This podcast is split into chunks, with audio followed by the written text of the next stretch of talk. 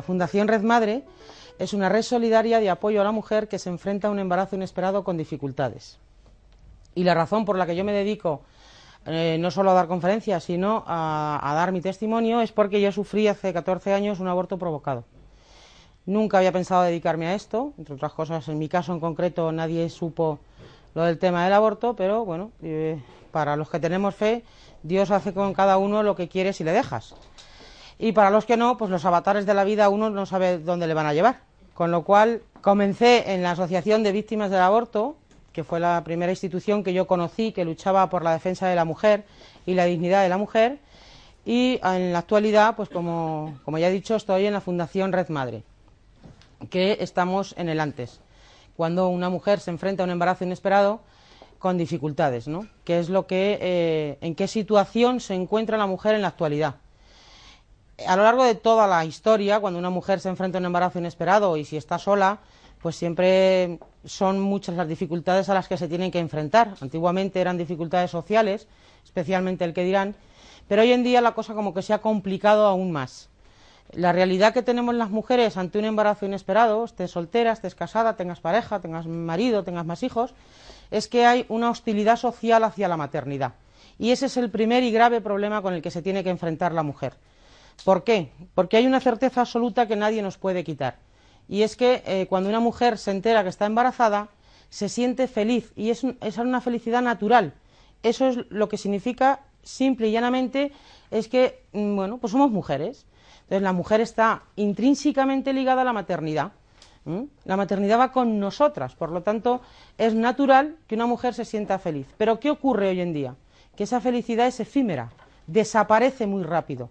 Hay un abanico de problemas al que se puede enfrentar, desde el abandono de la pareja, la incomprensión de la familia, la, eh, la amenaza de ser despedida del trabajo, la exclusión social, problemas económicos. Es verdad que el tema de los problemas económicos los ponemos como algo eh, normalmente es lo primero casi que se pone encima de la mesa. La realidad es que los problemas económicos no es una situación tan grave, porque eh, en la vida uno ni la tiene garantizada, o sea que no sabe lo que va a vivir, ni tampoco tiene garantizado dónde va a estar cada día, ¿no? Hoy estoy aquí y mañana puedo estar pues a 7.000 kilómetros, cualquiera sabe, ¿no? Por lo tanto, ni todo en la vida es malo, ni todo en la vida es bueno. La realidad con la que nos estamos enfrentando hoy en día es que sí hay muchas heridas humanas muy profundas que condicionan la vida de, las personas, en concreto de las mujeres, y si nos enfrentamos a un embarazo inesperado, más todavía. De hecho, ya nos estamos encontrando mujeres con embarazos repetitivos, con dos y tres embarazos, y además cada vez más jóvenes. Entonces, algo grave está pasando. Y lo que está pasando es que socialmente la sociedad ha asumido que si una mujer se queda embarazada en un momento que no le viene bien, bueno, pues aborta y no pasa nada. La realidad es bien distinta. Es una realidad además que no nos la cuentan en ninguna parte, ni a la mujer embarazada ni a la mujer no embarazada. De hecho, eh, hay un silencio tácito sobre esa realidad que viven las mujeres después de un aborto. Mm, y es más, cuando una mujer eh, se enfrenta a un aborto, eh, después lo único que encontramos es silencio y soledad. Y esto es una losa añadida al síndrome posaborto. Hay gente que me pregunta cómo puede ser si una mujer que ha abortado lo pasa mal vuelve a abortar. Bueno, pues cuando la mujer aborta una vez, está abocada a abortar tantos embarazos tenga. La herida es tan profunda que si no recibe la ayuda adecuada y la ayuda que necesita, puede verse abocada a abortar uno, siete, quince, veinticuatro, tantas veces como se embarace. Todo va a depender efectivamente de sus circunstancias en esos momentos, ¿no? Pero sí es verdad que después de abortar una mujer busca un siguiente embarazo para reparar la pérdida del primero. ¿Y por qué hay que reparar la pérdida del primero? Porque el primero no es cualquier cosa. Cuando se aborta, se aborta un hijo.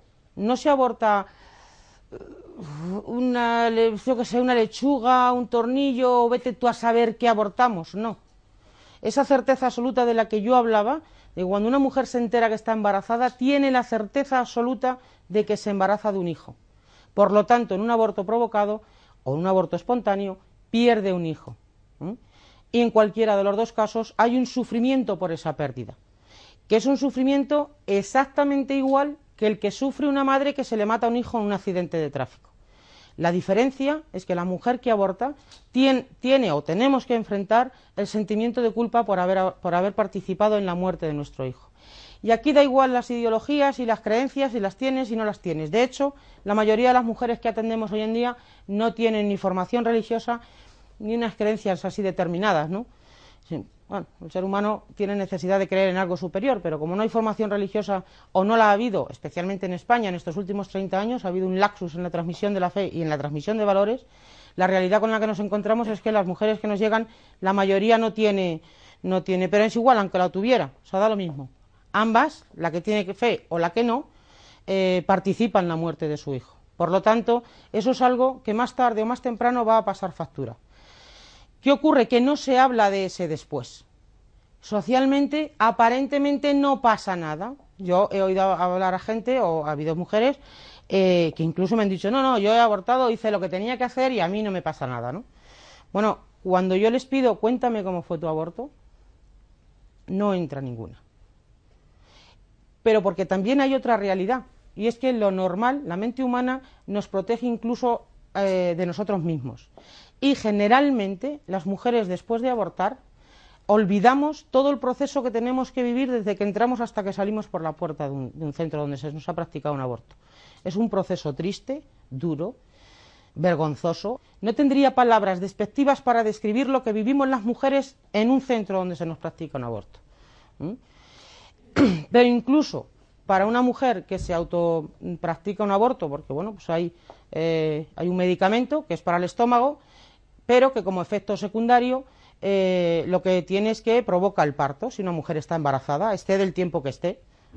Tiene también consecuencias físicas, por supuesto, pero a veces no tiene consecuencias físicas graves. ¿eh? Y aparentemente, como nos han dicho que no es nada, especialmente en la primera etapa del embarazo, de hecho, el 90% de los abortos que se practican en el mundo se realizan en el primer trimestre de embarazo. Y esto tiene su razón de ser en el primer trimestre de embarazo las mujeres no sentimos físicamente al bebé. Por lo tanto, es más fácil seguir engañando y seguir manipulando a la mujer y a la sociedad. No, no, no, no es nada, es un grupo de células. No, no, no te preocupes, eso es un trozo de tejido. Eso me dijo a mí el ginecólogo. No, no te preocupes, esto es un trozo de tejido que te vamos a quitar. Hizo este gesto con la mano y esto no, no es nada, ¿no? Bueno, la realidad es que Mm, primero no es un grupo de células y segundo, aun en el caso de que lo fuera, esas células son nuestros hijos, es el inicio de la vida de nuestros hijos. Por lo tanto, al final va a dar lo mismo el tamaño que tenga nuestro hijo. Para una mujer, cuando está embarazada, está embarazada un hijo y se muera como se muera, va a sufrir por la pérdida de ese hijo. Si, como digo, se muere en un aborto provocado, el sufrimiento es doble, porque el sentimiento de culpa se da precisamente por eso, por participar en la muerte de nuestro hijo. ¿Qué ocurre eh, socialmente? ¿Cómo hemos llegado al punto al que hemos llegado? ¿no? En el que, bueno, pues no pasa nada, oye, la que quiera abortar, el, pues, o cómo hemos llegado a la ley que nos van a, que va a salir en vigor el 5 de julio.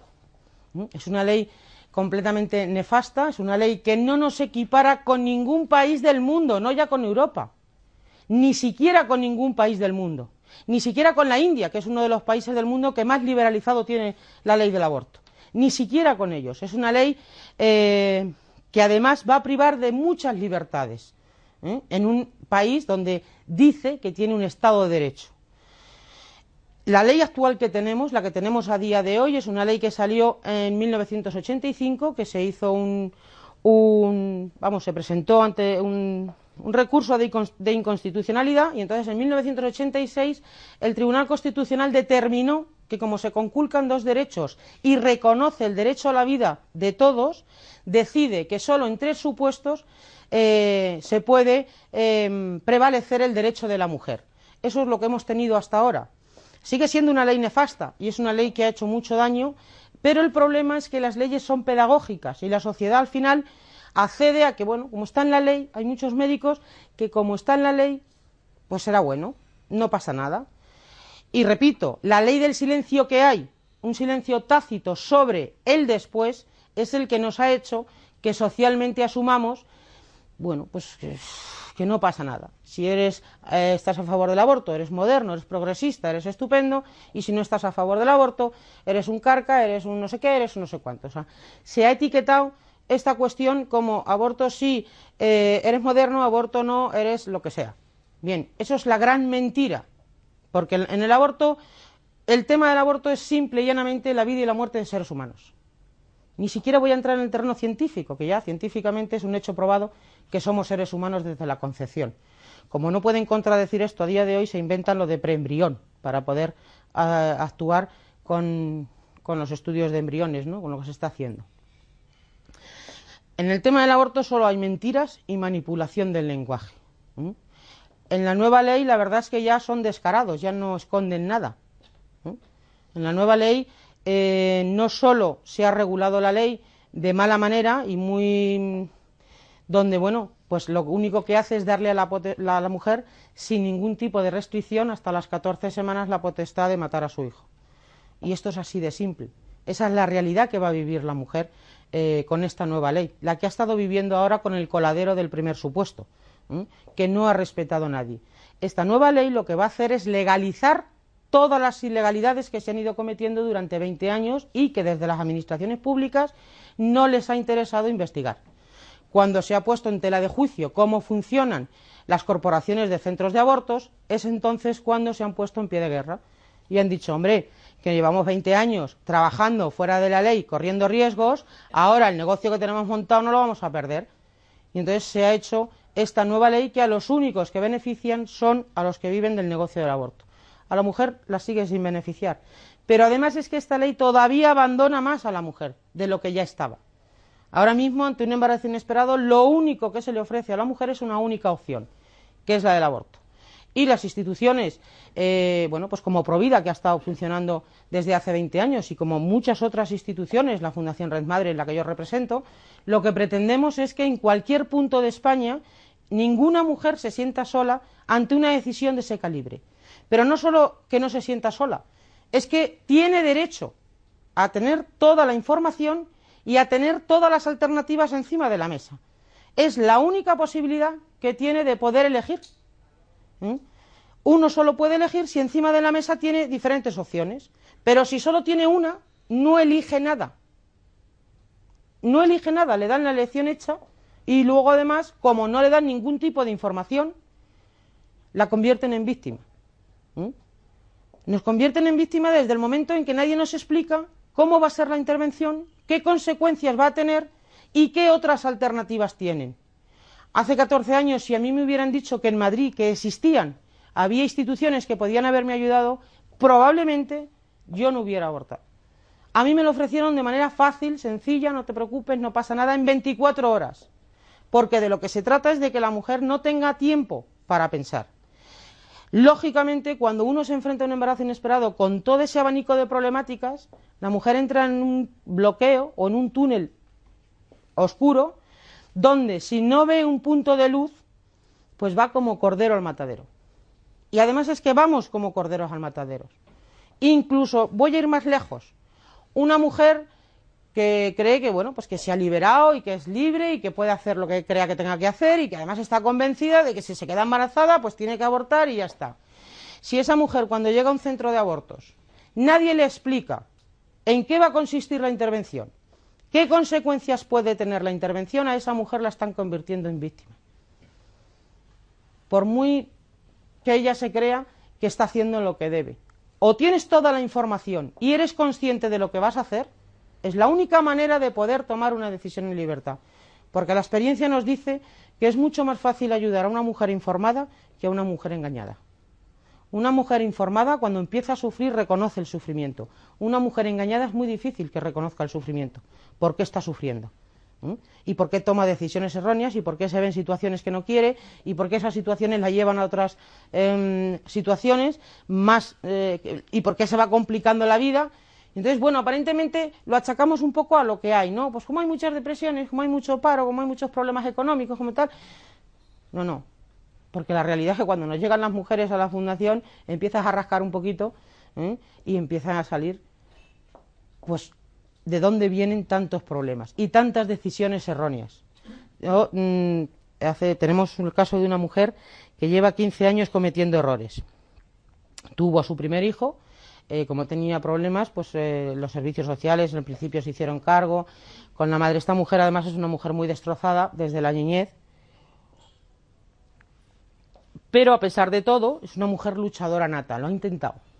Bueno, pues hay que partir de la base de que todo lo que hacemos en la vida, todo, lo bueno y lo malo tiene consecuencias y repercute en nuestro entorno.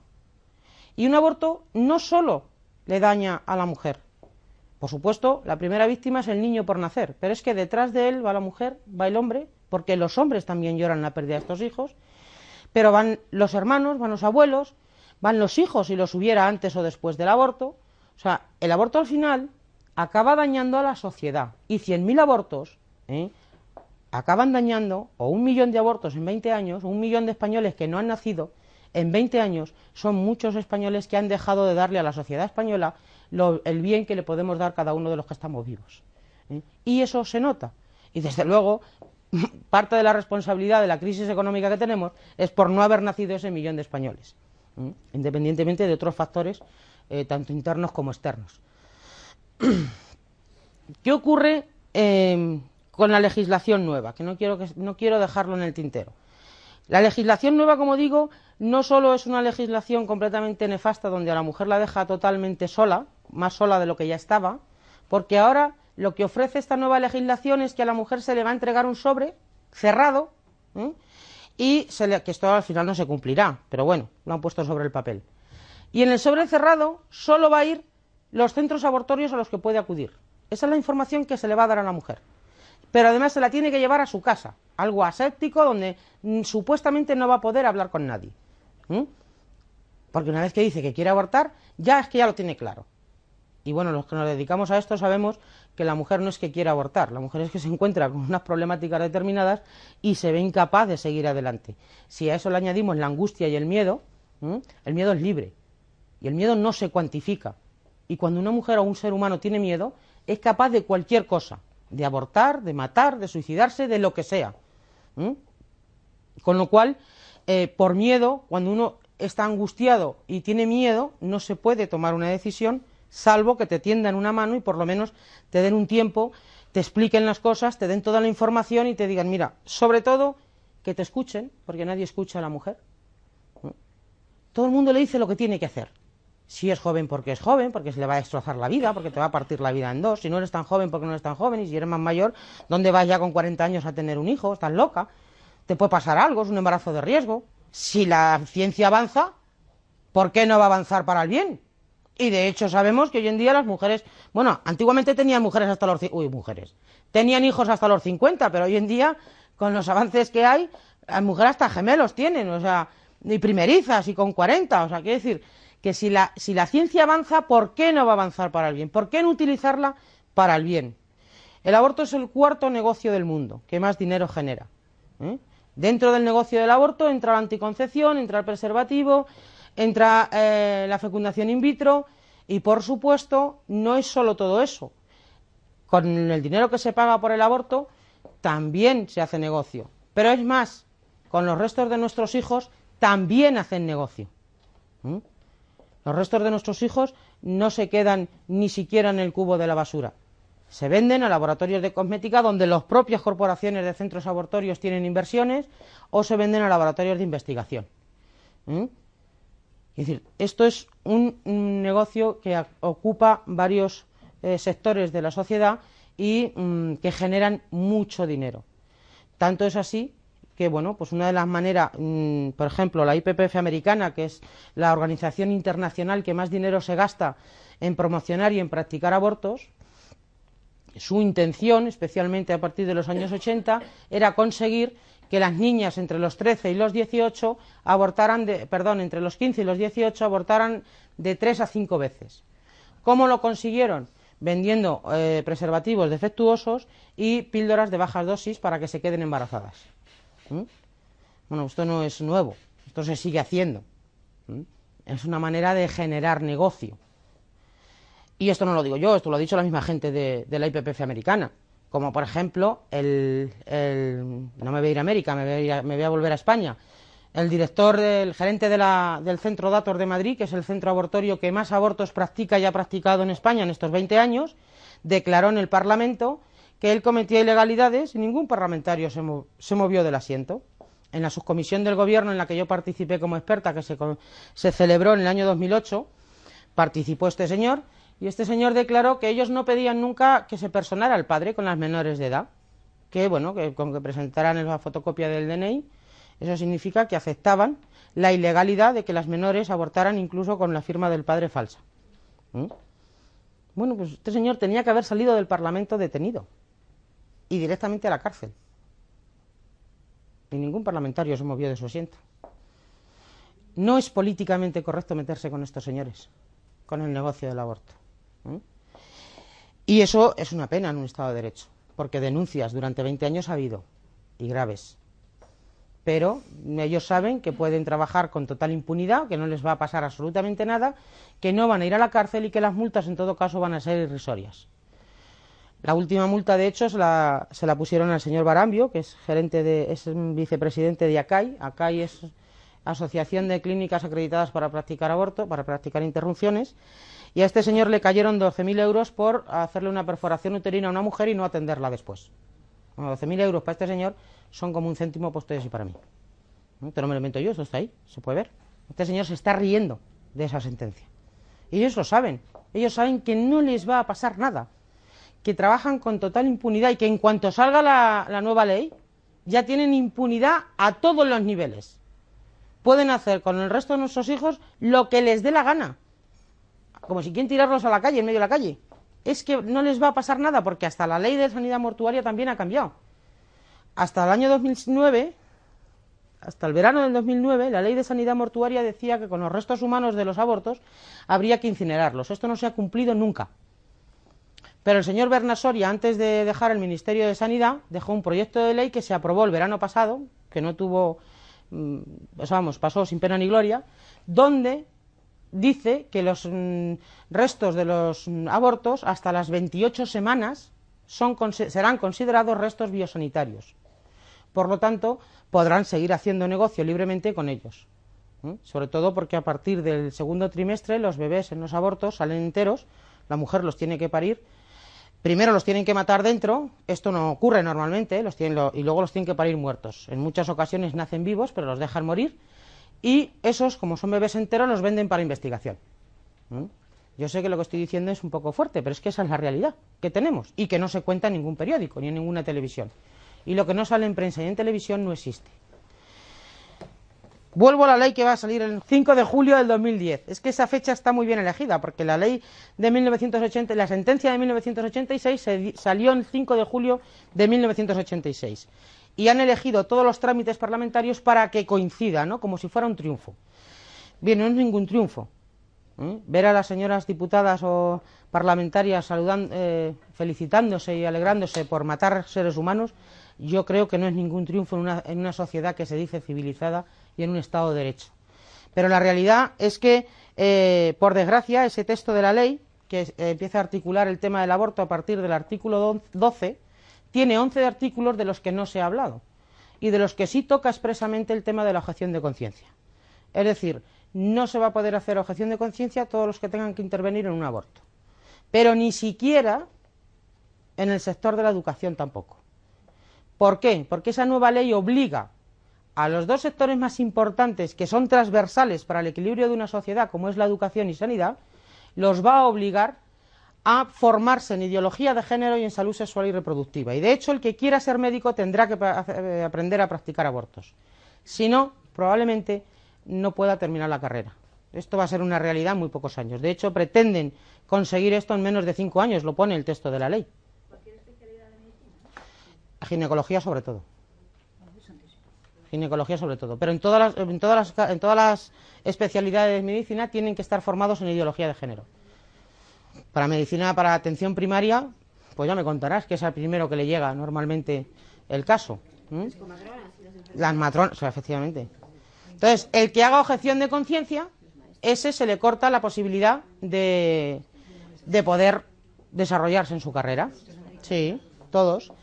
Tanto es así que la ley especifica que en el supuesto de que el niño se diagnostiquen malformaciones graves, En el caso de que eh, vaya a morir antes de dar a luz o después de, o sea, las que llaman incompatibles con la vida, que es, una, es un eufemismo, porque si, por muy incompatibles con la vida, hasta que se muere el bebé está vivo en el útero de su madre.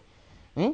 Pero esas enfermedades diagnosticadas eh, que se llaman incompatibles con la vida, a esas les alarga el plazo, se podrá abortar hasta el último día, pero habrá un comité de expertos de tres médicos y ninguno de ellos puede ser provida. Y lo especifica, ¿eh? En el texto de la ley. O sea, lo pone. Ninguno de ellos tiene que haberse declarado a favor de la vida. ¿Eh? Eso está por escrito, en el texto de la ley, sí. O sea, dos de ellos los, eh, los elegirá el hospital de turno y otro la mujer. Pero ninguno de ellos podrá ser provida. ¿Mm? Sí. Quiero decir, esta nueva ley es nefasta en muchos aspectos, especialmente en el aspecto social, más puro y duro. Quieren un cambio social radical en menos de 10 años, porque además pone el plazo, que tienen que conseguirlo en 5 años. ¿Mm? O sea, en menos de 10 años probablemente el aborto en España llegue a ser obligatorio, como ocurre en, en los países especialmente del este. Tú tienes dos hijos, tú no vas a tener más hijos. Las rumanas en el este, a partir del segundo hijo, se los abortan el resto. ¿Mm? Las rumanas llegan aquí con 7, 10, 15, 20 abortos en las costillas. ¿Mm? Son gente que viene de países materialistas donde no tienen ningún, donde no tienen, eh, bueno, iba a decir formación religiosa, sí son ortodoxas, pero claro, en la vida que tienen, aquí solo vienen a conseguir dinero para conseguir cosas. Con lo cual, como ya vienen asumiendo que, que, que tienen que abortar, como además en España es tan fácil, pues es muy complicado atender a las, a las mujeres del este, rusas, rumanas, ucranianas, pero especialmente las rumanas. Eh, yo me acuerdo de un caso que tuve de una que me dijo que había abortado uno y la llevé a hacer una ecografía y cuando vio la ecografía de su bebé, cuando salimos se me echó a llorar y dijo que era su octavo embarazo, que había abortado siete, pero que no había visto ninguno, que ella no se pensaba que eran así, porque no se los habían enseñado porque eso está terminantemente prohibido. ¿Mm? En los centros abortorios y donde no son los centros abortorios, incluso en la sanidad pública. Bueno, pues todos estos condicionamientos, todo este silencio sobre la realidad que vive la mujer después de un aborto, lo que ha implicado es que tengamos ahora mismo una sanidad pública eugenésica pura y dura. Ahora mismo una mujer que se enfrenta a un embarazo inesperado, como tenga en la ecografía la más mínima mancha, de lo que sea, ¿eh? ya la condicionan a abortar. ¿eh?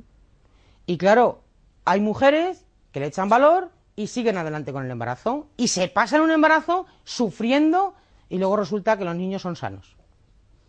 O sea, con el diagnóstico prenatal se están cargando niños sanos a punta pala. Porque además no se hace bien y la amniocentesis está fallando. La amniocentesis, que es una prueba certera que solo diagnostica tres enfermedades, que es el síndrome de Down, el de Edwards y otro síndrome que no me acuerdo cómo se llama. Pero el resto de malformaciones no las diagnostica. Aún así, no se hace bien y está fallando. Nosotros hemos tenido recientemente el caso de una mujer que le dijeron que tenía el 81% de probabilidades de que su hijo viniera mal, con el screening bioquímico, que es la primera parte del diagnóstico prenatal. La llevamos, esta mujer se resistió a abortar, porque claro, le dijeron que su, hija, que su hijo iba a venir sin brazos, sin piernas, que iba a venir hecho un monstruo, horroroso. Bueno, se pasó unos meses porque ella se resistía a abortar. Total, que ya por fin cuando la convencen, se topa con nosotros. Y entonces le dijimos que le proponíamos, antes de tomar una decisión, hacer una ecografía.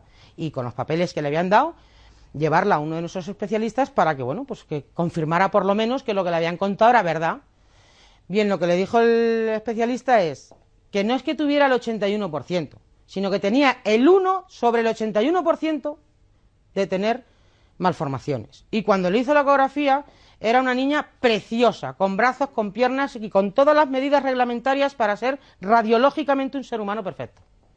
De hecho, ha nacido y es una niña preciosa. ¿Mm?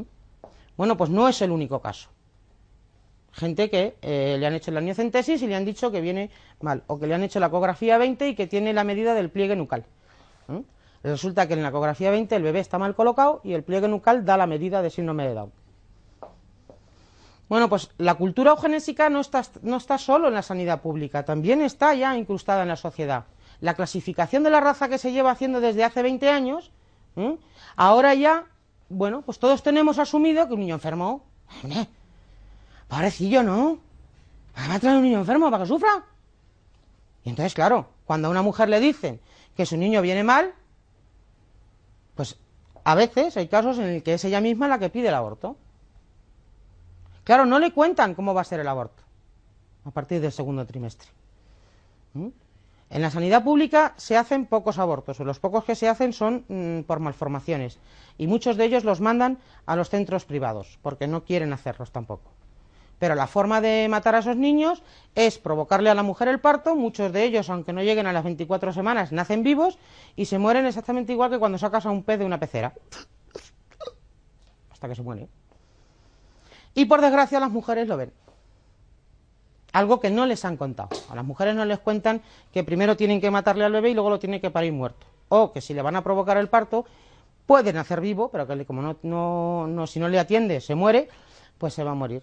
Tuvimos un caso en un hospital en Madrid, el único hospital de la sanidad pública de Madrid que no practicaba abortos. Y lo hicieron ilegal.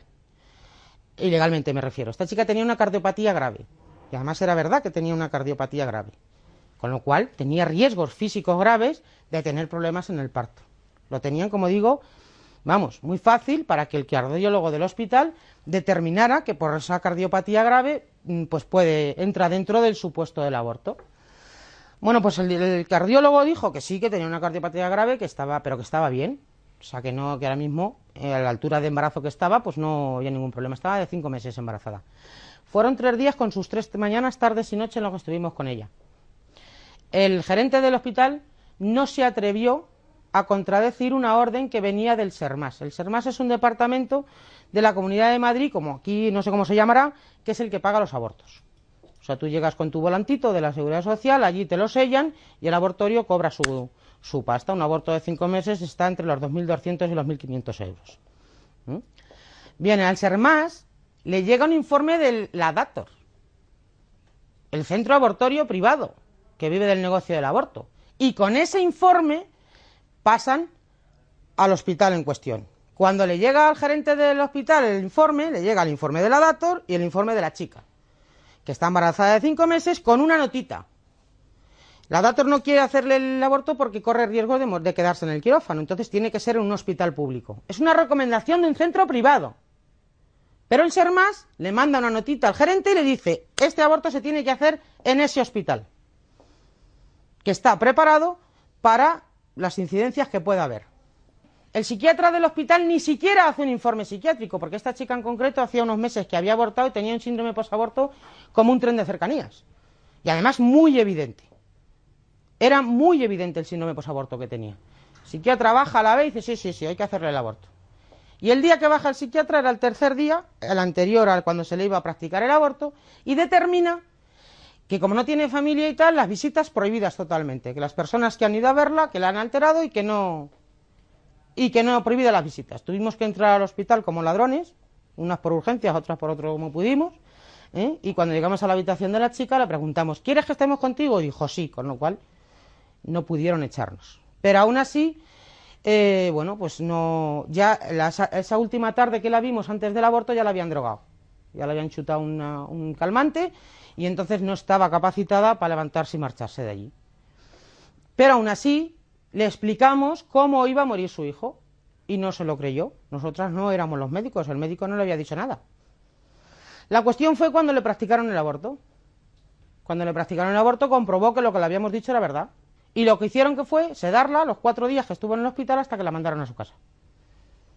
Para que no montara ningún pollo más. Y la mandaron a su casa y adiós. O sea, el hospital se desentiende completamente. El hospital, los centros abortorios, planificación familiar, Instituto de la Mujer, eh, médicos de familia, los que te mandan a abortar, después se desentienden de lo que te pueda pasar. ¿El parto se lo provocan? Sí, le provocan. A esta le provocan, sí, se muere asfixiado. Porque no la atienden, no tienen la atención, claro. No, no, no tiene la atención.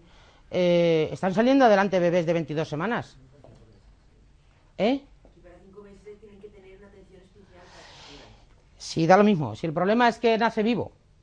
O sea, el problema es, nace vivo, no, en teoría tenía que nacer muerto porque efectivamente el, trauma del parto en sí mismo, en un bebé de 20 semanas, eh, bueno, pues, pero hay muchos que nacen vivos. Pasa lo mismo que con el aborto por inyección salina. El aborto por inyección salina consiste en vaciar el líquido amniótico, inyectar una inyección salina y el bebé se quema vivo y se asfixia.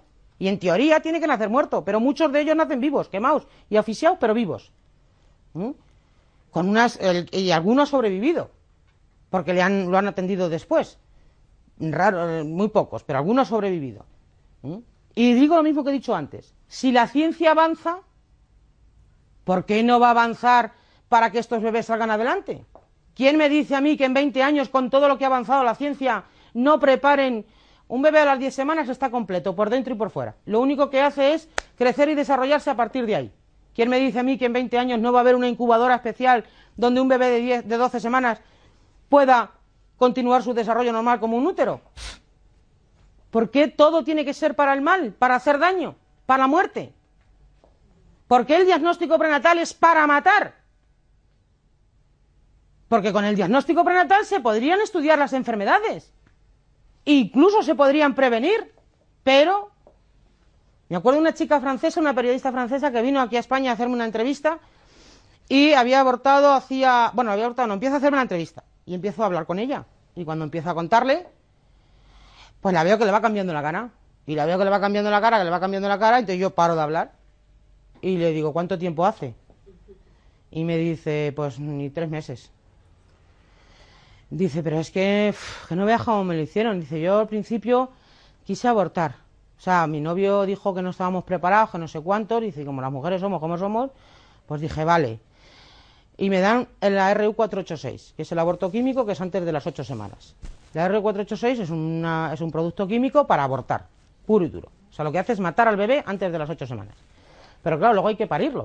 O sea, luego hay que expulsarlo. En algunos casos las mujeres los expulsan y en otros tienen que, vamos, quiero decir, a las 48 horas de tomarse la RU486 lo que le dan es el Citotec, que es el medicamento, que es un medicamento para el estómago. Pero que como efecto secundario lo que, lo que tiene es que si estás embarazada Em, lo que hace es dilatar el cuello del útero y pierdes al bebé. Bueno, pues esta, en teoría, había abortado, pero ella siguió su vida, qué mala me encuentro, qué mala me encuentro, qué mala me encuentro, ya estaba ya de dos meses, cuando vuelve a ir al médico y se entera que está embarazada. Pero no es que está embarazada porque haya tenido relaciones, porque de hecho dejó de tener relaciones con el novio. Estaba embarazada porque el aborto no se había llevado a cabo. La RU486 no había matado al bebé y había continuado el embarazo. Y entonces cinco médicos en Francia le dicen que tiene que abortar porque eso no pasa nunca. Oiga usted, si está pasando. Si me está pasando a mí. Bueno, cinco ginecólogos le dijeron que tenía que abortar porque eso no pasa nunca. No pasa porque los abortan. Pero si siguieran, pues seguiría su curso. A lo mejor podría venir con malformaciones, pero a lo mejor no. Porque la naturaleza es muy sabia. Y la naturaleza se defiende. Vaya si se defiende. El cuerpo de la mujer se prepara, cuando se embaraza, para eh, recibir, acoger y proteger. Cuando ese proceso se interrumpe violentamente, el cuerpo de la mujer tiene varias reacciones. Y una de ellas es la de buscar embarazos. Es decir, cuando esa chica vuelve a tener relaciones, el cuerpo, físicamente hablando, puede ovular otra vez y, para que se embarace. En ese momento que a lo mejor no le corresponde. Porque la naturaleza se defiende cuando se la ataca violentamente. De la misma manera que psicológicamente también se revela la naturaleza de la mujer. De ahí el síndrome posaborto. Si nos embarazáramos de lechugas, probablemente no existiría el síndrome posaborto. Pero como nos embarazamos de hijos, más tarde o más temprano, el síndrome posaborto eh, sale. Y además, cuanto más tarde, peor, porque cuanto más tarde en salir, más violento sale. Si sale desde el principio, bueno, y tienes posibilidades de recibir la ayuda adecuada, porque esa es otra. Como no pasa nada, pues resulta que es que no hay especialistas en síndrome posaborto. Mirar, yo sé que aquí hay gente que es voluntaria de, la asociación Lema, y para los que habéis venido, es que no me queda mucho tiempo más, y, de verdad me gustaría volver y darnos una conferencia más completa, pero para los que ya estáis eh, siendo voluntarios de la, de la fundación y los que queráis serlo, ¿eh? Es una labor mm, difícil y es una labor muy hermosa, porque aunque tiene fracasos, cuando tienes éxitos valen la pena vivir los éxitos, ¿no? Sobre todo no porque seamos especiales ni mejores que nadie, ni para nada. Somos gente sencilla que creemos que la mujer tiene derecho a vivir. Y la mejor manera de vivir la mujer ¿eh? es ayudarla a continuar con su vida y ayudarla a que su vida continúe en positivo. Esa es nuestra labor y esa es nuestra lucha. ¿eh? Yo hay dos razones por las que me dedico a lo que me dedico. Una de ellas es la fe, porque si no, no podría soportar dar mi testimonio una y otra y otra y otra y otra vez. Hay mujeres que dan testimonio una vez en prensa o en televisión y yo las entiendo, porque es muy difícil hablar de cómo has participado en la muerte de tu hijo y hablarlo públicamente y además contarlo repetidamente. Entonces, si no fuera por la fe, de hecho, las mujeres que lo hacemos a nivel internacional, todas de una mm, o evangélicas o católicas, pero todas tienen la fe detrás, porque es abrir la herida otra vez. Esa es una. Y la otra porque soy mujer. Creo que las mujeres tenemos derecho a vivir. No os podéis ni imaginar cómo nos morimos las mujeres después de abortar. Se muere nuestro hijo, pero nosotras también nos morimos. Es una herida muy profunda que nos va a marcar, porque el proceso hasta que se abre la herida en canal ¿eh? es todo en negativo, desde el novio que te abandona, los padres que no te comprenden y que no te apoyan, o sea, precisamente la gente que se supone que te quiere, la gente que se supone que te tiene que proteger, en el caso sobre todo de las menores, lo digo, porque cada vez nos estamos encontrando más menores de edad abortando, con dos y tres abortos y cuatro a las costillas, y dos o tres abortos en un año. Y a nadie le importa. Esta nueva ley las deja todavía mucho más desprotegidas. Una niña menor de edad está completamente a merced de, quien, de los padres de turno que le toquen. Porque si una niña de 13 años se queda embarazada y los padres la llevan a abortar, no podemos hacer absolutamente nada, aunque ella grite al mundo entero que no quiere. Yo tuve el caso de una chica, tenía 10, bueno, hemos tenido muchos, pero este además es muy peculiar, 18 años, ella no quería abortar, además pensaba que ha eh, estado zona norte de Madrid, nivel cultural y nivel económico alto, ¿eh? y ella pensaba que los padres, bueno, pues que se iban a enfadar y tal, pero que luego la iban a apoyar, porque tenía una amiga en la misma zona que le había pasado eso. Bueno, pues el día que lo dijo en casa, la madre dijo que abortas o la calle. Entonces, a través de la amiga nos pone en contacto con nosotros y yo le digo, mira, no te preocupes, nosotros hacemos intervención familiar, lo ideal es que estés con tus padres y que te apoyen tus padres, yo sé que ahora están enfadados, que hombre, que también hay que comprender, que no ellos entienden, que eres muy joven y que no es el momento más idóneo, pero bueno, nosotros hacemos intervención familiar, hablamos con ellos y en todo caso tenemos un piso de acogida, ya tenía, ya te digo, como 18, digo, si en todo caso no, no quieren, bueno, pues te vienes al piso de acogida y verás cómo con el tiempo lo aceptan, porque además pasa, o sea, porque es que además pasa. Que es cuestión de tiempo, o sea, en el que los padres cambien. Y ya si nace el bebé ya ni les cuento. Bueno, esta chica al final, eh, esto fue tal como hoy por la tarde, y llega mañana a las 7 de la mañana y me suena el teléfono. Y me dice, oye, mira, que mi madre me ha preparado la maleta y la tengo en la puerta de la habitación, que me dice que me largue. Si, que o aborto o que me largue. Y le digo, dile a tu madre que se espere por lo menos hasta las 11, que aunque sea me levante de la cama. Total, que a las 11 de la mañana llegamos a la casa y bueno, no hubo forma de hablar con los padres. Y esto ha sido uno de los casos más difíciles que hemos tenido de cara a hablar con padres, ¿no? Eh, no hubo forma. O sea, los padres, además, muy violentos con la niña, empezaron a insultar a la niña, que se había hecho, que si no había hecho, que se había dejado de hacer, que si era para acá, que si era para allá. La niña era una niña muy, muy normalita, sacando todos sus cursos con buena nota. O sea, que una niña que está a punto de ir a la universidad, que ha sacado todos sus cursos con buena nota, no creo yo que sea muy golfa. Que haya tenido mucho tiempo para golfear. Pero en fin, no voy a entrar en eso, como no entré. Yo le dije, mire, mire, no hemos venido aquí a hablar si su hija ha hecho o ha deshecho. La situación que hay es que su hija está embarazada, que hay una cuestión hostil en la familia y eh, nosotros estamos aquí para intermediar. ¿Ustedes no quieren? ¿No les interesa? ¿Tú quieres tener a tu hijo? Sí. ¿Te vienes con nosotros? Sí. Pues hala, vámonos porque aquí no tenemos nada que hacer. Y nos fuimos. Ya la que vamos a salir, dice la madre, bueno, el perrito también, que es tuyo. Yo no sé si es que la madre se pensaba que la hija se iba a volver para atrás o qué. Yo cogí, me di media vuelta, enganché al perrito, me lo puse en brazos y nos fuimos niña, maletas y perrito. Bueno, el perrito, a la niña la pusimos en un piso de acogida y al, niño, al perrito le buscamos una familia de acogida. Tuvo los dos primeros días en mi casa hasta que le buscamos una familia de acogida. O sea, aquí hacemos lo que sea por ayudar a la mujer que quiere continuar con su vida en positivo. Sea menor o sea mayor. A lo que voy, tenía 18 años Al final esta chica quería a sus padres. A los dos días los padres aparecieron en, la, en el piso de acogida. Hija, perdónanos, no te preocupes, te vamos a respetar porque te queremos, porque no sé cuántos, porque no sé qué. esta niña, lógicamente, se creyó lo que le dijo sus padres. Estaba deseando que sus padres le dijeran, hija mía, pues te queremos, perdónanos, no te preocupes, que te vamos a apoyar. Yo me entero por la tarde cuando vienen a por el perrito. Y le digo a María, que es una compañera mía, digo, esta la sacan fuera de Madrid y la obligan a abortar. Esta no la dejan en Madrid. Dicho y hecho. Se llevaron al perrito, se llevaron a la niña, se la llevaron a Málaga y la obligaron a abortar.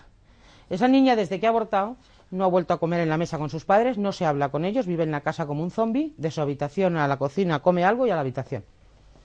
¿Eh? Hasta que se le crucen los cables y no resista más y se suicide, porque no va a ser la primera ni la última. Por desgracia, el índice de suicidios en menores de 20 años está, aumentando. ¿eh? El problema es que no nos cuentan por qué. Bueno, tampoco nos cuentan esto. Como no dicen que las mujeres entre los 30 y los 35 años, la primera causa de mortalidad es el suicidio. A mí me gustaría ver los historiales médicos de esas mujeres. ¿Mm? Quiero decir, el tema del aborto es algo complejo, es algo que tiene consecuencias, consecuencias muy graves para la mujer. Tiene una sintomatología que se puede confundir con cualquier problemática, como la depresión, la angustia, la ansiedad, los cambios en el estado de ánimo, la baja autoestima, las alteraciones alimenticias, como la bulimia, la anorexia, el insomnio. Pero luego tiene unas patologías que sí son determinantes del síndrome posaborto y que sí son determinantes en, todos los vamos, en todos los casos. Hay dos en concreto que son muy difíciles y que son muy duras de superar. Las pesadillas recurrentes no las padecemos todas, yo gracias a Dios no las he padecido y no le arriendo la ganancia a las que la padece, porque las pesadillas recurrentes consisten en soñar con bebés despedazados.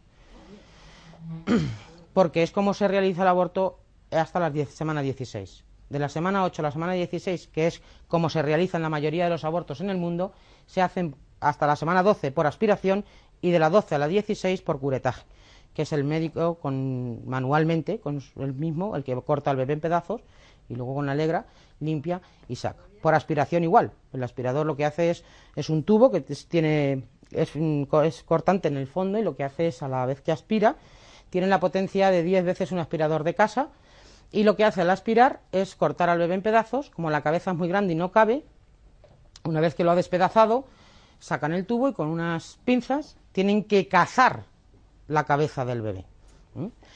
Digo cazar porque la cabeza es pequeñita y en esa caza el riesgo de perforación uterina es muy alto.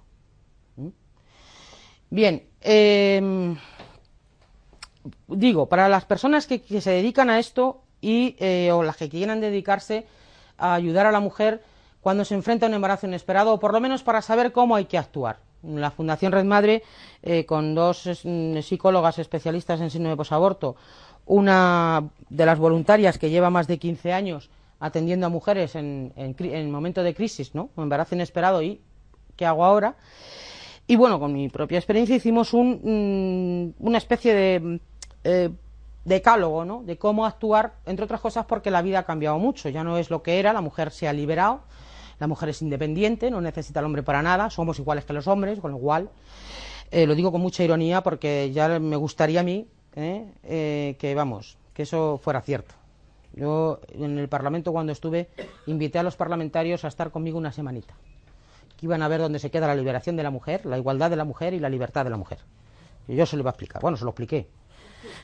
lo que pasa que esto es como todo en la vida, hasta que no lo ves, pues no te lo crees. Es algo tan eh, surrealista, diría yo. ¿eh? Pero vamos, que yo invito a quien quiera, ¿eh? a que esté conmigo una semana.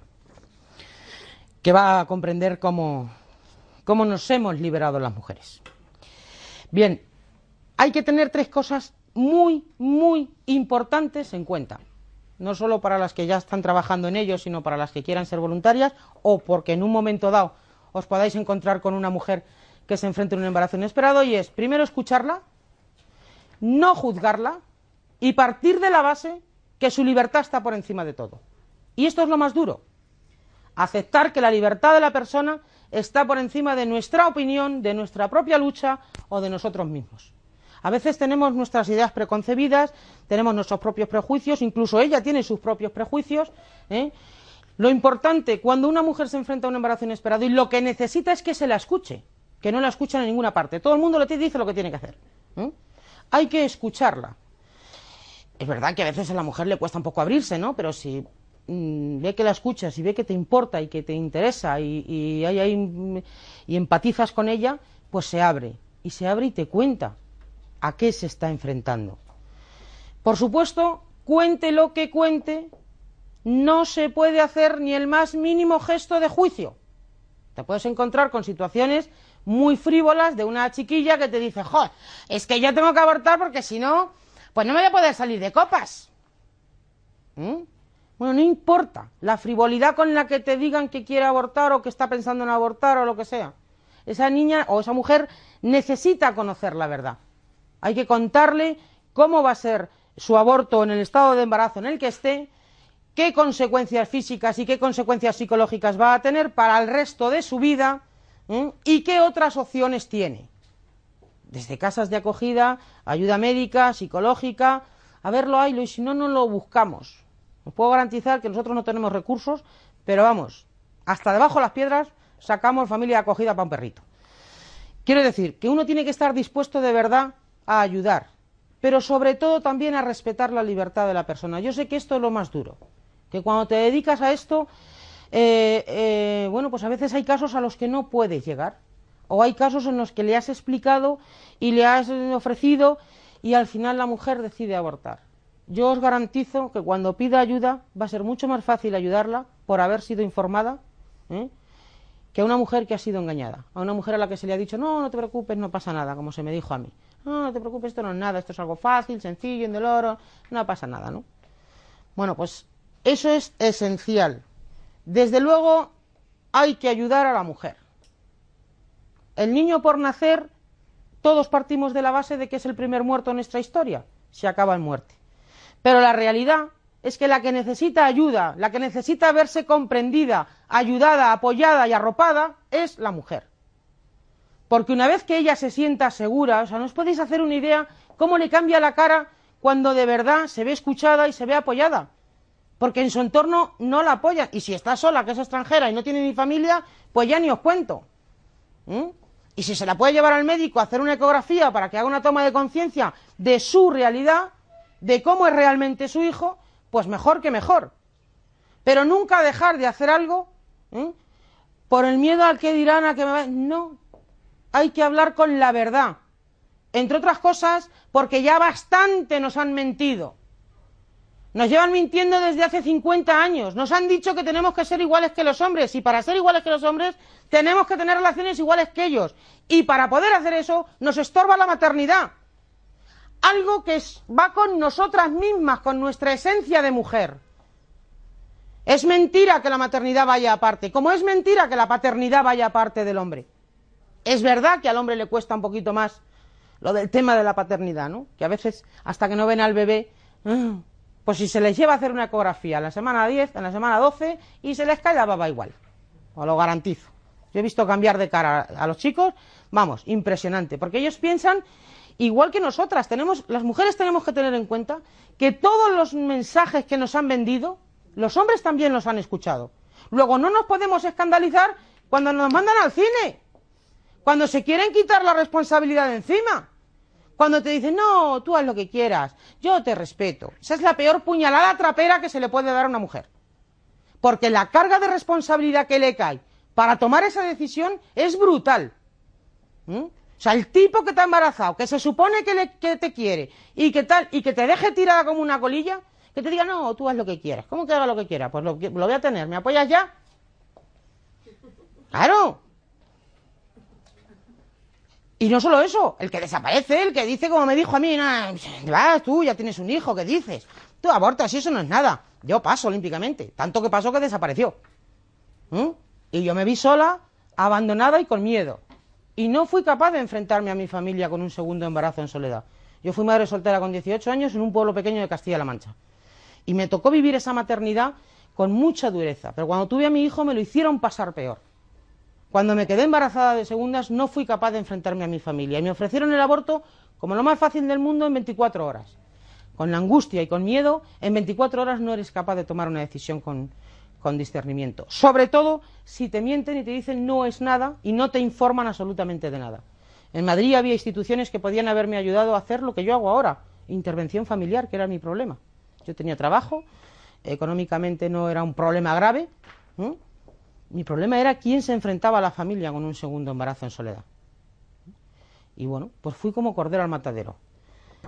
La realidad que vivimos las mujeres es, como he dicho ya, muy dura. No tendría palabras para describir lo que las mujeres vivimos en un centro de abortos. Y me da igual el que sea. En Barcelona, en Inglaterra, en América, en España, en Madrid, en África, donde sea. ¿Eh? Lo que vivimos allí las mujeres es soledad, tristeza, abandono, suciedad. Repito, no tendría palabras para describir lo que vivimos allí dentro. El protocolo de actuación de estos centros es que no haya ningún tipo de humanidad entre el personal que allí trabaja con las clientes. Porque para ellos somos clientes. Somos un trozo de carne al que se le va a quitar otro trozo de carne. No somos más. Esto no lo digo yo, lo han dicho ellos. ¿Mm? Lo han dicho ellos. Ellos dicen que nosotras, las mujeres, somos culpables de que ellos se dediquen a lo que se dedican. O sea, somos culpables de que ellos se dediquen a hacer el negocio que hacen con nuestras vidas. ¿Mm? Lo primero que se hace cuando se pasa por un centro de abortos, generalmente, en la mayoría, hay algunos que se hace al final, pero en la mayoría se paga al principio.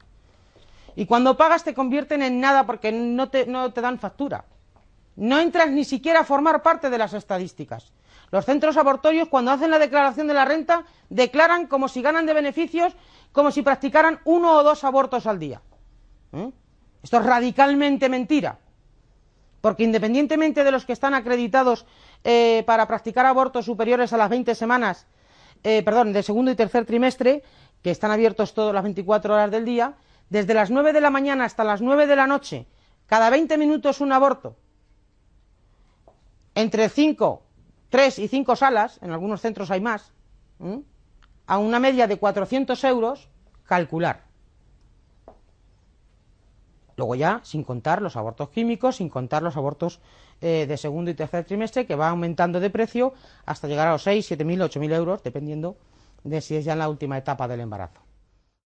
Recuerdas olores, conversaciones, rostros, eh, sonidos, todo, lo recuerdas todo desde que entras hasta que sales. El siguiente paso es que te pasan una sala de espera, donde no es una sala de espera cualquiera. Uno cuando va al médico, lo normal es que la gente hable con la gente, se cuente sus experiencias. Eh, Aquí no, aquí nadie habla con nadie. Solo se oyen murmullos. Las mujeres lloramos sin lágrimas y gritamos sin voz. Ya nos gustaría que alguien nos sacara de ahí aunque fuera de los pelos. Pero la realidad es que una vez que cruzas el umbral de esa puerta, es muy difícil dar marcha atrás. El ginecólogo te hace una ecografía, tiene terminantemente prohibido que enseñe la ecografía, que la mujer vea eh, el ecógrafo, porque ahora con los, con los, ecógrafos, una de las cosas que están rabiando los, los lobbies abortistas es precisamente por los aparatos ecográficos, que cada vez son más modernos y cada vez se ven mejor. La realidad que vivimos. ¿eh? Y están rabiando. De hecho, en Estados Unidos lo que se está promocionando y donde se está invirtiendo es en los productos químicos para abortar cuanto antes mejor. Es en cuanto la mujer se entere que haya píldoras, que abortes y ya está. Entonces, una de las maneras que para conseguir que la gente entre incluso más de lo que ya entra es desconcienciar a la sociedad. ¿Cómo desconcienciamos? Deshumanizando el embarazo, deshumanizando al ser humano. O sea, esto no es algo que se le ha inventado a uno y que le ha salido ahora. O sea, llevamos años eh, que están deshumanizando el embarazo, razón por la que la cultura de muerte que hay está tan incrustada en el corazón de los seres humanos, donde no se le da importancia a la muerte en el primer inicio de la vida del ser humano. Con lo cual, cualquier tipo de violencia viene dada por sí sola. O sea, si a ese acto violento no le damos importancia, el resto de los tipos de violencias que hay, eh, violencias entre padres e hijos, hombres y mujeres, en la calle, viene dada por sí sola y va, aumentará a medida que aumente las cifras de aborto. El siguiente paso es que un psicólogo, hasta el día 5 de julio que salga en vigor la ley, un psicólogo tiene que determinar que entras en el primer supuesto de, de la ley y que, bueno, que te vas a volver loca por tener a tu hijo. Entonces, los informes de hecho son estándar, todos vamos a padecer las mismas enfermedades psicológicas y lo único que te hacen es poner tu nombre y firmarlos. Y esto es esencial.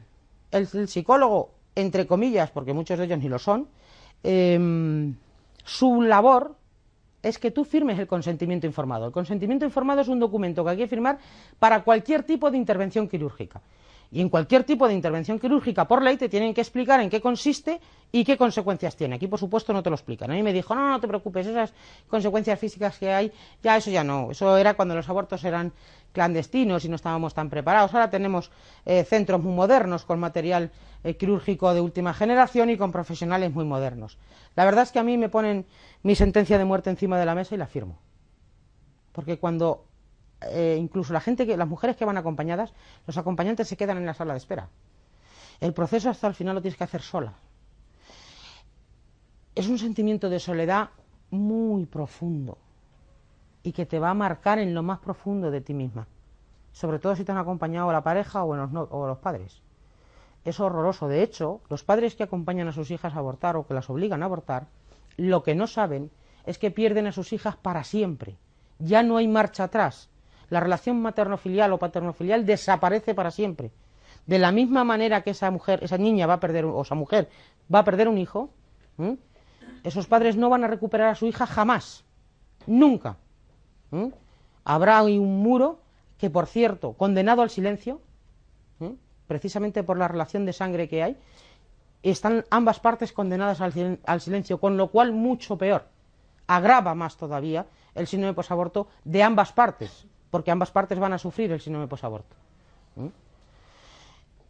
Otro problema que hay es que una vez que has firmado el consentimiento informado, si te arrepientes a última hora, lo que hacen contigo es sedarte y practicarte el aborto en contra de tu voluntad. No les interesa perder negocio y devolverte la pasta no te la van a devolver, con lo cual yo eh, ya he conocido ya varios casos, uno de ellos colabora con nosotros que se escapó con el pijama puesto, porque no le dio tiempo ni a coger la ropa. Bueno, pues esto pasa. Vete a demostrar, cuando te han practicado el aborto en contra de tu voluntad, vete a demostrar que te has arrepentido. Ellos tienen un documento que tú les has dado el consentimiento. ¿Mm? Ante un juez no tendría ninguna validez. Sería tu palabra contra tu propia firma. Bien, el, este del aborto, mm, lo que vivimos las mujeres, eso es igual en todas las mujeres, la vivencia es la misma. No es que haya unas mujeres que les quiten, que les aborten por la oreja y otras por la nariz y otras. No, no, todas abortamos por el mismo sitio. Todas se tienen que abrir de piernas y a todas las tienen que vaciar. Ese proceso es idéntico en todas las mujeres. Lo digo porque es que a veces parece que es que como me ha pasado a mí, pues hay gente que dice, no, no, es que ese, esa vivencia es igual en todas. Y luego, lo que sentimos es lo mismo. Un aborto, cuando mm, a mí me dijeron una vez que qué diferencia había entre un parto y un aborto, porque para el parto parece que todo el mundo tiene mucho miedo, ¡ay, qué horror, parir! Bueno, pues el, hecho del parto, yo creo que aquí hay muchas mujeres que han dado a luz, eh, los dolores son antes el parto. El parto en sí mismo, si es un parto natural, son unos momentos y son unos momentos de felicidad, de desahogo, de decir, ahí va eso y él ahí va eso como es algo positivo, que es tu hijo, te lo colocan encima y ya se te han olvidado todos los dolores. Y es curioso cómo con los años una mujer puede hablar, pues mi segundo parto me dio mucha guerra, ojo lo que tardó para nacer, pero no recuerdas físicamente los dolores, sabes que te dolió mucho, sabes que tuviste los dolores de riñón, de la misma manera que sí recuerdas un dolor de muelas, ese tipo de dolores como que no tienes un recuerdo fehaciente, tú lo sabes, que te dolió mucho, que dio mucha guerra, que tardó en nacer, que lo pasaste mal, pero lo que es el recuerdo vivo del dolor puro y duro no se recuerda. En todo caso, el aborto es algo negativo, algo que no quieres, algo que con lo que estás tú constantemente en todo ese proceso luchando y diciéndote que no, que estás allí, que, no quieres. Y por lo tanto, es negativo 100%. Lo único que tú sientes lo que cuando mientras te están practicando el aborto es que te están vaciando de cintura para abajo. Es una sensación de vaciado, de que te están arrancando de cuajo los intestinos, la vejiga, los riñones, todo. Y a esa sensación de vacío le sigue una de, perdón, de vaciado le sigue una de vacío. Un vacío que no vamos a llenar nunca. Ni con otra vida, ni con otro hijo, ni con otra pareja, con nada. No hay hijos que sustituyan a otros hijos. Cada hijo para una mujer es único. Ningún hijo repara la pérdida del otro.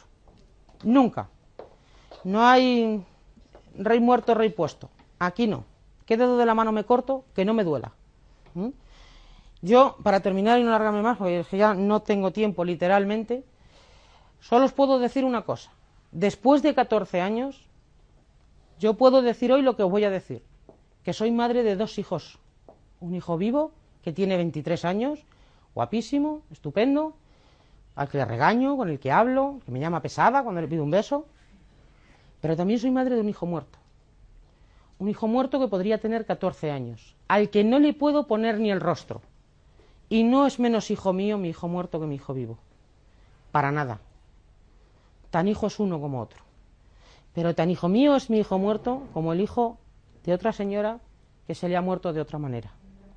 No hay diferencia. El dolor por un hijo es el mismo, por la pérdida de un hijo. ¿Mm? Yo os invito a las que ya colaboráis que os animéis, que sigáis haciéndolo, que vale la pena, que es verdad que habrá fracasos, pero que hay muchos éxitos y que da mucha alegría cuando ves a una madre feliz, cuando ves a una madre que ha pasado muchas dificultades, pero ha decidido seguir adelante y luego nace su hijo y hasta el día de hoy, en la experiencia que yo tengo y en la experiencia que conozco del mundo eh, Provida, que son los más antiguos que llevan trabajando en esto, es que ninguna madre que ha tenido a su hijo se ha arrepentido, ninguna. Pero en cambio, una mujer cuando pasa por un aborto provocado siempre se arrepiente, antes o después a lo largo de su existencia vital. El síndrome de posaborto está ahí y eso es para siempre. Y lo que necesitamos, como digo, las mujeres es que se nos escuche, que se nos ayude y que se nos arrope. Eso es lo que más necesitamos. Yo os invito a las demás a que hagáis toma de conciencia de que hay una realidad que podemos cambiar y que tenemos que cambiar, pero entre otras cosas porque es verdad que se sufre después de la muerte de un hijo de esa manera, que no es un derecho, no hay derecho a matar a nadie, pero no hay derecho a que las mujeres nos sometan a participar en la muerte de nuestros hijos. Ese sí que ese derecho no, no lo tiene nadie y nos lo están inculcando. Y podemos frenarlo. ¿Cómo? Contando la verdad, hablando de la verdad. Lo que yo os he contado aquí hoy, no lo guardéis, contarlo. No lo he vivido yo sola, lo vivimos las mujeres, es lo que vivimos. Y es la realidad que nos vamos a tener que enfrentar después. No es lo mismo ser madre de un hijo vivo que ser madre de un hijo muerto por haber participado en la muerte de tu hijo. Es lo más duro a lo que una mujer se tiene que enfrentar. Y no hay derecho a que nos vendan la moto de que no pasa nada, porque no es verdad, porque sufrimos todos y depende de todos cambiar la, la realidad social en la que vivimos. Depende de todos frenar esta cultura de muerte. Que la mires por donde la mires, es que todo es a lo negativo. Bueno, pues yo os digo, y aunque lo diga yo que me llamo así, hay esperanza, pero la tenemos que poner cada uno. Sobre todo porque lo más progresista hoy en día es defender la vida. Entre otras cosas, aunque solo sea por una cuestión egoísta, es porque nos va la vida en ello. Así que yo os invito a participar con la asociación Lema con Provida, con quien sea, me da igual. ¿eh? Y si no, desde vuestro trabajo, desde vuestra casa, desde vuestra familia, a hablar bien de lo bueno. El embarazo es bueno, es bueno para la salud sexual y reproductiva de la mujer, es bueno para la salud intelectual de la mujer, de hecho se agudiza la inteligencia mientras la mujer está embarazada y mientras amamanta a su hijo, ¿eh? y agudiza todas sus actitudes, el aborto hace todo lo contrario, la desprotege ante enfermedades como por ejemplo el cáncer, pero además daña especialmente su salud sexual y reproductiva. ¿Mm? Claro que la daña. Aunque no haya consecuencias físicas en un aborto, nuestro endometrio se queda hecho una pena y nuestro sistema inmunológico bajo mínimos. En el tiempo que tarda el cuerpo en recuperarse, la mujer corre riesgos vitales. Y eso no nos lo cuentan. ¿Mm? Y hay mujeres que se mueren hoy en día, en los centros tan modernos y tan maravillosos. Se mueren. ¿eh? En España, en América, en todas partes. El aborto seguro no existe. Así que, por lo tanto, hablar bien de lo bueno, donde haga falta y en el momento que surja. Sin miedo. Os llamen lo que os llamen, da igual. La verdad solo tiene un camino y tiene que abrirse paso. Y es responsabilidad nuestra, después de conocerla, contarla. Sobre todo porque la verdad genera bien y genera felicidad. Y para terminar, deciros, cuando una mujer os, encontréis una mujer que está eh, que se enfrenta a un embarazo inesperado, mm, el mejor consejo que le podéis dar, primero, aceptar que no la vais a dejar sola y que si no podéis ayudarla vosotros, busquéis instituciones que la ayuden. Porque eso es bueno para ella, es bueno para nosotros y ese futuro individuo que tiene que venir es bueno para la sociedad en la que vivimos. Así que, por mi parte, muchas gracias y lo siento mucho por haber mirado el reloj, pero es que me tengo que marchar.